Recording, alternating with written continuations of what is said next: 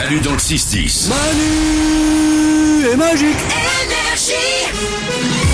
On apprend des choses, comme on le fait chaque jour avec Valou qui répond à toutes les questions que vous lui posez. Ça se passe sur notre application, l'application Manu dans le 610. On commence avec Cristaline qui s'interroge sur une expression. Passer à savon, ça veut dire quoi Attends, On peut écouter le message de Cristaline Passer à savon, ça veut dire quoi Ah, Ça c'est les allergies, hein, elle part du nez. Ouais, Ah, c'est- C'est très beau comme prénom Cristaline, c'est rigolo. c'est vrai. Ça fait, C'est un, euh, c'est un pseudo, hein. je sais pas si c'est son vrai prénom, tu vois. Ah merde, ma théorie s'écroule. Bon. Mais on la réécoute quand même. Passer à savon, ça veut dire quoi La prochaine fois tu dis bonjour.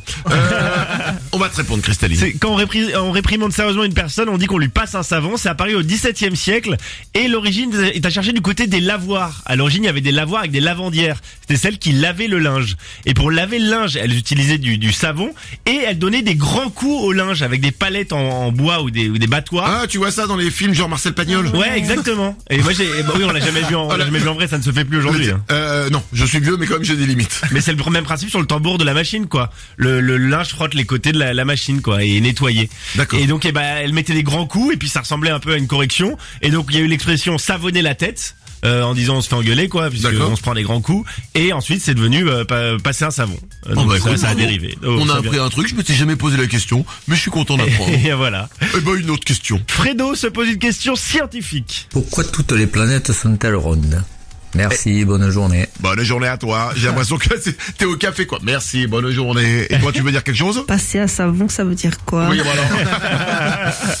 alors, pourquoi les planètes sont rondes Il y a 5 milliards d'années, quand le soleil s'est formé, et ben, il y avait des pleins de poussières qui lui tournaient autour. Ensuite, les poussières se sont collées entre elles et elles sont agglomérées de plus en plus. Et ça a fait les, les planètes avec cette forme sphérique. C'est à cause de la gravité. C'est la gravité qui a donné cette forme euh, sphérique à nos, à nos planètes. Pourquoi Parce qu'en fait, c'est celle qui lutte le moins euh, contre la gravité. En fait, toutes les, tous les bords de la planète sont à la même distance du centre de la Terre. Donc c'est la forme la, la plus logique. Si tu prends, pour prendre une image simple, si tu prends de la neige entre tes mains et que tu la presses, eh ben, Ouais. ça va faire aussi une forme sphérique. C'est le même principe en fait. Hein. C'est que tu vas appliquer la gravité Très au centre honnêtement, de la Terre. très honnêtement, j'ai pas compris, mais je te crois sur parole. Mais c'est compliqué, Tu c'est sais très quoi imagé. ouais, Quoi. ouais, j'ai j'ai- vraiment, j'avais l'impression d'avoir, de, tu sais, mon un cours de, de physique Ouais, ouais. à l'école, et tu regardes pendant une heure, t'écoutes le mec. le mec, il t'explique, il te fait des, des, des- il te fait des expériences, il te démon, ou en maths, il te fait des démonstrations. Ouais. T'écoutes, t'es là, ok, Même la même la boule de neige. j'ai rien pigé, mais je suis d'accord. Oui. Ok. Bon, bah, c'est l'essentiel. Hein. Tu te dis, c'est lui qui sait, quoi. forcément, Voilà, tu vois, c'est le exactement. prof, donc, Mais euh, tu sais que lorsqu'il va t'interroger, t'auras deux. Ah, Une dernière question. c'est plus simple. On finit par une question sur un mot. Bonjour Manu Bonjour Manu. Dites-moi, on se pose une question avec Alana, ma belle-fille. Euh, pourquoi dit-on euh, un cœur brisé Bonne journée, merci. Bonne journée, merci. C'est un duo. Un duo. Salut à tous les deux.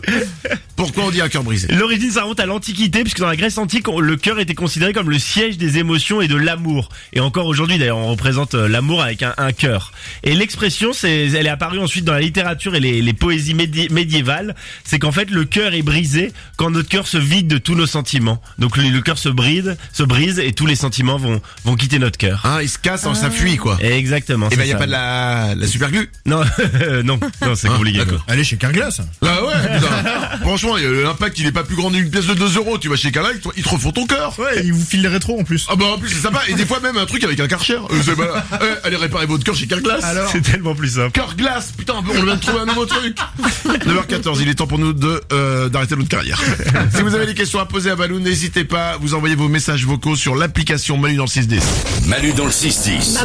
Maman, maman, maman, maman, maman, maman, maman, maman, Sur Énergie.